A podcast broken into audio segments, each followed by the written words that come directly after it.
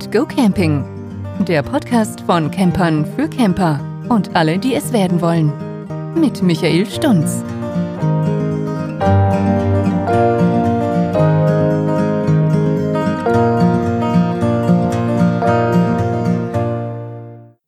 Hallo und willkommen zu einer neuen Folge meines Podcasts.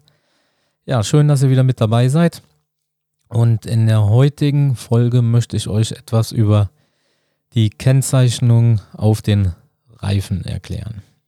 Reifen sind die einzigen Auto- und Wohnwagenteile, ja, denen Name und alles Wissenswerte auf die Seiten geschrieben ist. Aber nicht jeder weiß halt, was die ganzen Ziffern und Buchstaben auf der Reifenflanke bedeuten. Und deswegen möchte ich euch jetzt mal anhand eines Beispiels erklären, ja, was die ganzen Sachen halt bedeuten. Gehen wir mal davon aus, dass auf dem Reifen 285-50 R18 106W steht. Was sagt uns diese Bezeichnung? Also, der Reifen ist 285 mm breit und das Verhältnis von Flankenhöhe zur Reifenbreite beträgt 50% Das R steht für Radialbauweise der Karkasse, also das tragende Gerüst des Reifenunterbaus. Darin verlaufen die stabilisierenden Karkassfäden von einer Seite des Reifens quer hinüber zur anderen Seite, also in Richtung des Radius des Reifens, daher radial. Die Zahl 18 in dem Beispiel besagt, dass Reifeninnen- und Felgenaußendurchmesser 18 Zoll betragen.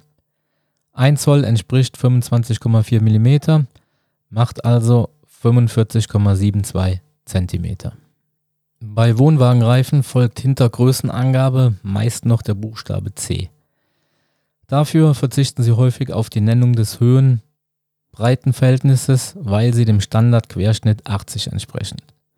Das C jedenfalls steht für Commercial. Der Pneu ist somit für den gewerblichen Einsatz ausgelegt und verträgt unsanftere Behandlungen besser als Pkw-Reifen. Mit unsaft, unsanft sind gemeint Bordsteinkanten, Fahrbahnunebenheiten, Kies, Steine und so weiter.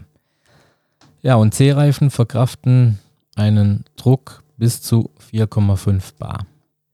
Direkt unterhalb der plakativen Kürzelschlange taucht diese nochmals in Miniaturform auf.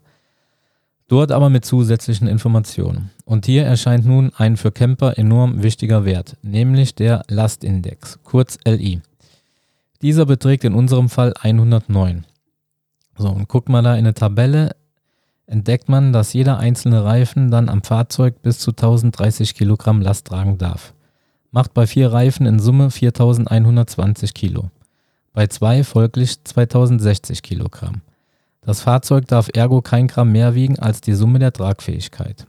Das zulässige Gesamtgewicht bleibt üblicherweise jedoch noch darunter. Beim Reifenneukauf müsst ihr also zwingend auf den mindestens erforderlichen Lastenindex achten.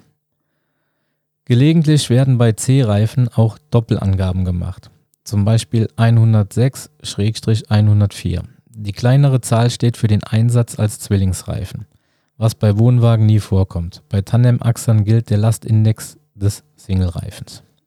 Ja, und machen wir weiter mit der Flankenerkundung.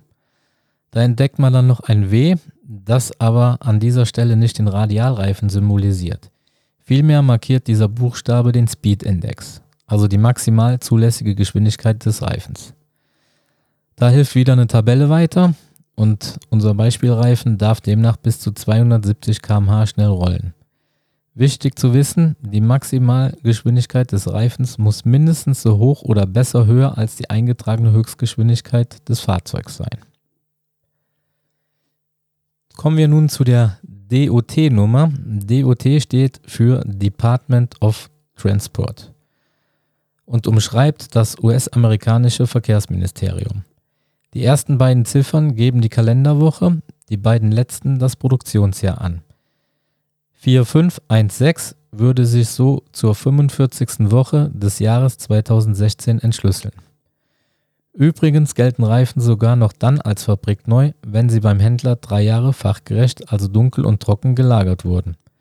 Das ist wichtig für Karawaner, die möglichst lange ihr Tempo 100 Zulassung erhalten wollen. für die Reifen höchstens sechs Jahre alt sein dürfen. Auch hierfür ist die DOT-Nummer bindend. Gehen wir mit dem Finger noch ein bisschen weiter über die Seitenwand, stoßen wir immer wieder auf das Kürzel TWI. Auch dieser Begriff stammt aus dem englischen Sprachraum und heißt Treat Wear Indicator, treffend übersetzt mit Verschleißanzeiger. Diese weisen mit einem Pfeil auf kleine, exakt 1,6 mm hohe Gummierhebungen im äh, Profilgrund. Berührt nur ein TWI gerade eben die Fahrbahnoberfläche und wird dadurch angeraut, so ist allerspätestens jetzt das Lebensende des Reifens gekommen. Dieser Reifen darf im öffentlichen Straßenverkehr nicht mehr benutzt werden.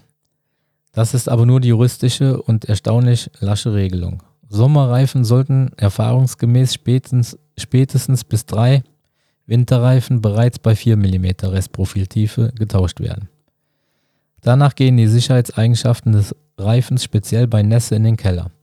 Per Gesetz gibt es übrigens keine Höchstgrenze für das Reifenalter. Experten raten jedoch, Reifen nach 10 Jahren zu tauschen, weil mit dem Alter das Material verhärtet und deshalb der Grip abnimmt. Damit sind wir auch am Ende der Folge. Das war's zum Thema Reifen. Schön, dass ihr reingehört habt. Würde mich freuen, wenn ihr bei der nächsten Folge wieder mit dabei seid. Bis dahin, macht's gut. Ciao, ciao. Bleibt gesund. Das war Keep Calm and Go Camping. Schön, dass du wieder mit dabei warst. Schau doch auch mal auf Michaels Campingblog vorbei. Den Link findest du in den Show Notes und schalte auch beim nächsten Mal wieder ein. Bis dahin.